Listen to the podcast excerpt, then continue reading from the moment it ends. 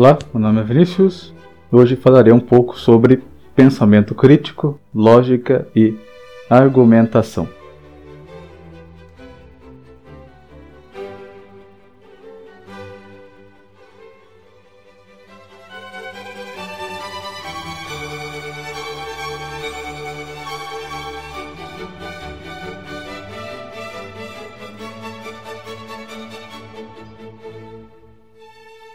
Muito bem. No contexto da lógica informal, o que é então pensamento crítico? Pensamento crítico é basicamente a capacidade que temos de avaliar argumentos e chegar à conclusão se devemos nos deixar persuadir ou não daquilo que o argumento está tentando nos propor. Então, dito de outro modo, pensamento crítico é a capacidade de avaliar se estamos diante de um bom argumento ou de um mau argumento. Né? E faço isso examinando se possuo razões para aceitá-lo ou se possuo, se possuo razões para rejeitá-lo. Então a ideia central é essa. Né? Eu tenho que ter critérios ou razões para aceitar ou para rejeitar um dado argumento e faço isso qualificando, né, digamos assim, esse argumento como um bom argumento ou como um mau argumento. No decorrer dessa nossa série de áudios, eu pretendo então fornecer alguns desses critérios de avaliação dos argumentos. O que é um argumento? Um argumento é, basicamente, um conjunto de proposições. Lembrando que uma proposição é um enunciado que pode ser tomado como verdadeiro ou falso. A questão é que essas proposições possuem um certo nexo entre si. E é esse nexo que faz com que esse conjunto de proposições não seja uma mera coleção de proposições, mas sim um argumento. Muito bem, mas qual é esse nexo então? É o seguinte: uma das proposições é uma afirmação que o proponente do argumento quer provar, né, ou te convencer, te persuadir de que ela é verdadeira. Essa proposição é chamada de conclusão é, desse argumento em particular. As outras proposições, por sua vez, oferecem sustentação né, ou fundamento para a conclusão. E essas proposições são chamadas de premissas, né, novamente em relação a esse argumento em particular. Então, essa é a estrutura mais geral de um argumento. Eu tenho premissas e tenho conclusão. Mas há uma questão mais central ainda nessa relação entre premissas e conclusão. É que, uma vez estabelecidas as premissas, a conclusão fica estabelecida também automaticamente, né, digamos assim, de tal modo que, uma vez aceitas as premissas, a conclusão segue né, dessas premissas de forma necessária. Ou seja, eu não poderia aceitar as premissas e rejeitar a conclusão simultaneamente. Bom, para que isso aconteça, é necessário que o argumento satisfaça algumas condições. Uma dessas condições que talvez seja a principal, é que o argumento seja válido. Muito bem, depois que eu conseguir identificar as premissas e a conclusão do, do argumento, preciso então checar se esse argumento é logicamente válido. Bom, depois de identificarmos a estrutura, premissas e conclusão do meu argumento, precisamos verificar se ele é logicamente válido. Então, o que significa dizer que um argumento é logicamente válido é ou simplesmente válido. Um argumento é válido se, supondo que suas premissas sejam verdadeiras, a conclusão é necessariamente verdadeira. Um dito de outro modo, um argumento é válido se é impossível que suas premissas sejam verdadeiras e a conclusão seja falsa simultaneamente. Então, caso encontremos alguma situação né, algum cenário em que as premissas do argumento são verdadeiras e a conclusão seja falsa, mesmo assim, nós estaríamos mostrando que né, esse argumento em questão é inválido. E o que aconteceria nesse caso? Bom, se meu argumento é inválido, não poderíamos afirmar que a conclusão, né, mesmo que ela fosse verdadeira, segue de fato daquelas premissas. Né? O argumento não possui ou não possuiria aquela conexão lógica de que falávamos nos áudios anteriores. Agora, se eu não consigo encontrar né, nenhum caso, nenhuma situação em que as premissas do argumento sejam verdadeiras e a conclusão seja falsa, então nesse caso eu teria boas razões para afirmar que o argumento é válido. E qual a importância de termos um argumento válido? A resposta está lá na definição. Veja, se o argumento é válido, sabemos que a conclusão segue de fato daquelas premissas. Né? E mais ainda, sabemos também que, se conseguirmos estabelecer que as premissas são de fato verdadeiras, então, né, dado que o argumento é válido, estabelecemos também que a conclusão será necessariamente verdadeira. Então, observe que é como se nós, a partir de coisas conhecidas, encontrássemos uma nova coisa que estava anteriormente desconhecida. No escopo da lógica informal, para checar se um argumento é válido, temos que pensar em possíveis cenários. Então, tenho que encontrar alguma situação em que as premissas do argumento são verdadeiras e a conclusão seja falsa. Então, nesse caso, a gente mostra que o argumento em questão é inválido. Se não encontro essa situação, então posso dizer que tenho boas razões para afirmar que esse argumento é válido. Um outro modo de checar a validade do argumento seria é, extrair, né, digamos assim, a sua forma ou estrutura lógica né, e verificar se essa estrutura se encaixa em alguma outra estrutura cuja validade já está estabelecida. Então isso funciona por quê? Funciona porque a validade é uma propriedade que se refere justamente à forma do argumento, né? à estrutura do argumento. Então lembre-se de que para avaliar a validade do argumento, a gente trabalha com a hipótese de veracidade das premissas. Ou seja, na análise da validade não nos preocupamos a princípio se as premissas são de fato verdadeiras ou não.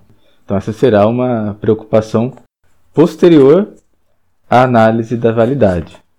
Então, resumindo né, o que eu disse, a validade dos argumentos dedutivos é determinada pela sua forma lógica né, e não pelo conteúdo das proposições que a compõem, compõem esse argumento. Bom, na maioria dos livros de lógica a gente encontra né, essas estruturas lógicas que são válidas. A gente tem, por exemplo, toda a teoria silogística criada por Aristóteles. Então, nessa teoria, a gente tem ali um número limitado de formas de proposições e também um, número limitado de proposições que compõem o argumento.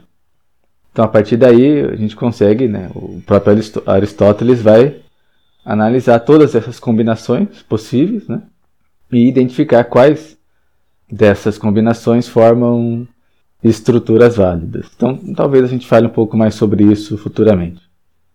Duas estruturas que se usam bastante na matemática, por exemplo, uma é a chamada modus ponens.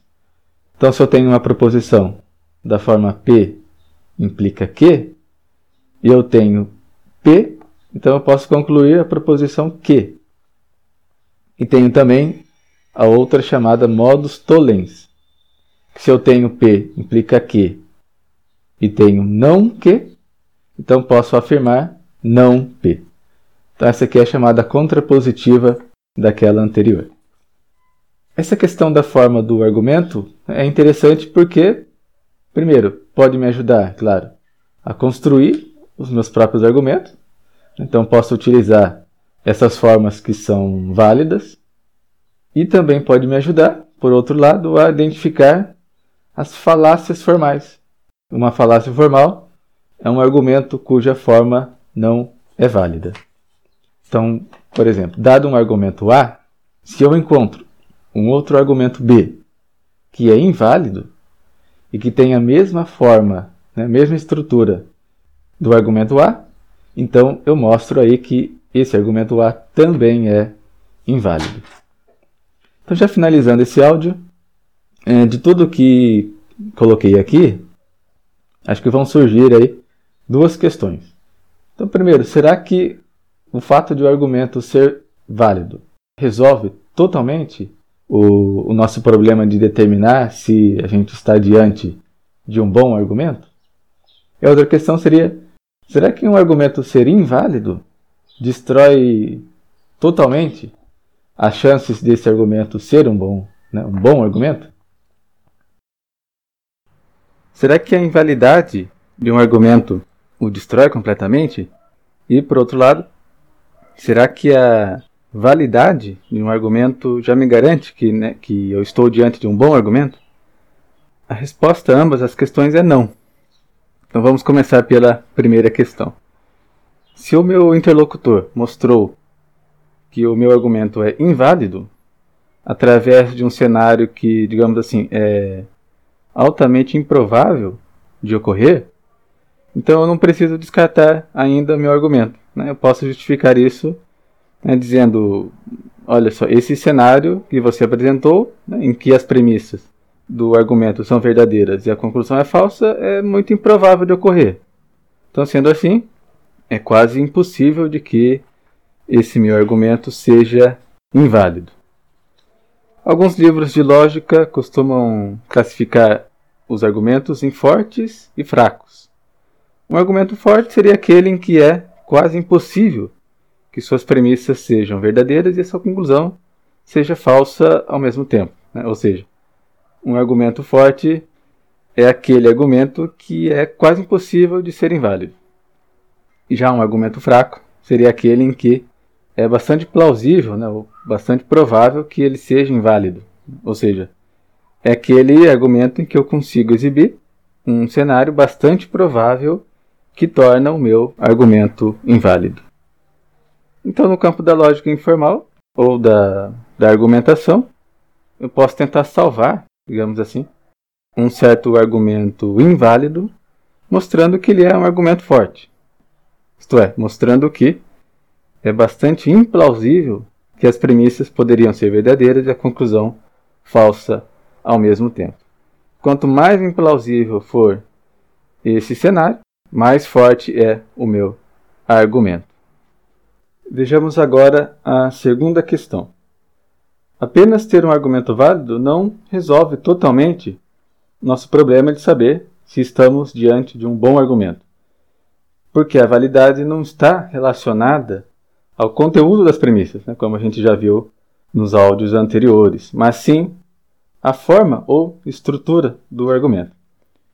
Então a gente precisa, além de verificar se o argumento é válido, verificar também se as premissas são de fato verdadeiras.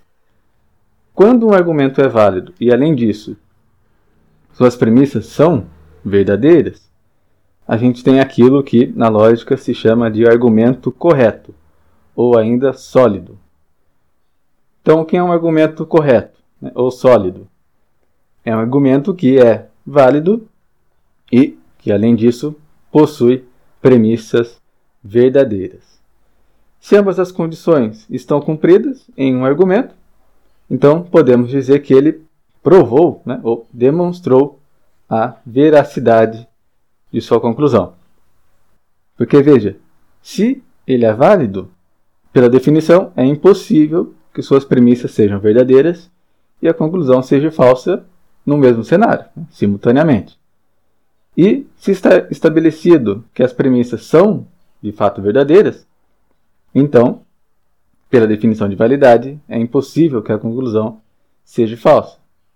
Então ela só pode ser verdadeira.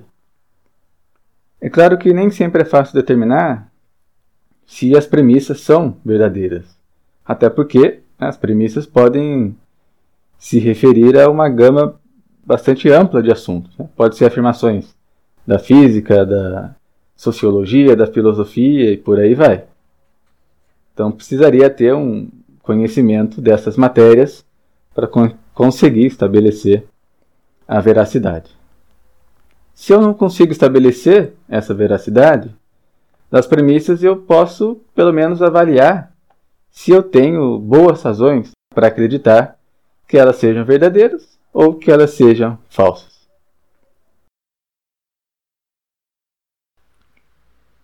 Bom, agora outros quesitos que eu posso agregar na minha avaliação, nos argumentos. Sim, né, eu posso, por exemplo, examinar os termos envolvidos.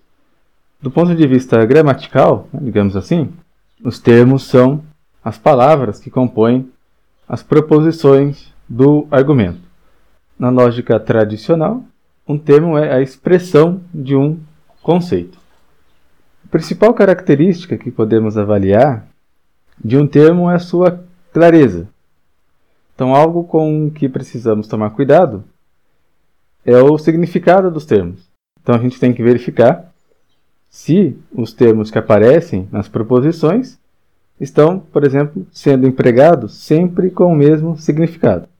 Então, por exemplo, se eu digo que um triângulo é obtuso, eu estou empregando esse termo obtuso com um significado geométrico.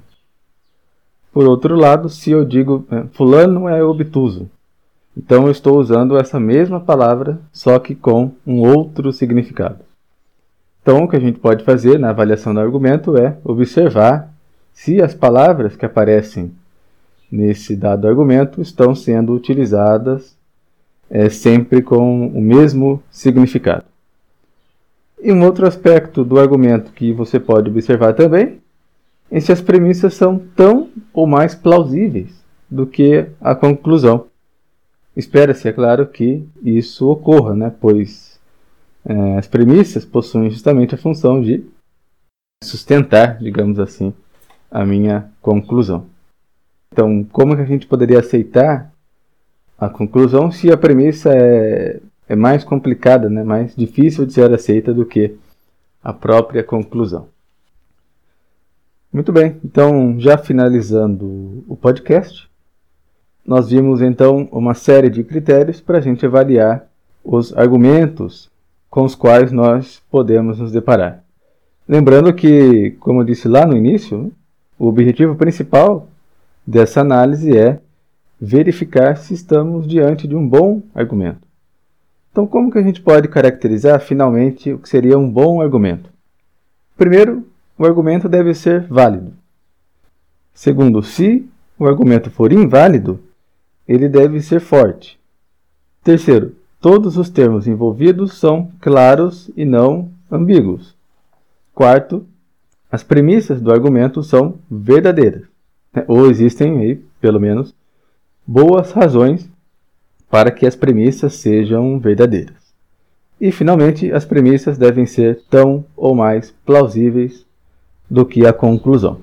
Então, esse foi o quinto critério. E, finalmente, a gente poderia dizer então que um bom argumento é aquele que satisfaz todos esses critérios. Então, veja, se estamos diante de um bom argumento, significa que a gente tem boas razões para aceitar a veracidade da conclusão com base naquelas premissas fornecidas. Por outro lado, se eu estou diante de um argumento que não é bom, usando esses critérios, a gente tem como expressar objetivamente qual o problema desse argumento em questão. Então, por enquanto é isso. Para quem quiser saber um pouco mais sobre essas questões é, de lógica informal e argumentação, eu recomendo o livro Pensamento Crítico, O Poder da Lógica e Argumentação, cujos autores são Walter Canielli e Richard Epstein. Não deixe de visitar também o nosso site, numeroimaginário.wordpress.com. Lá você vai encontrar todos os nossos podcasts e outros materiais também. Obrigado por ouvir o podcast e até o próximo episódio.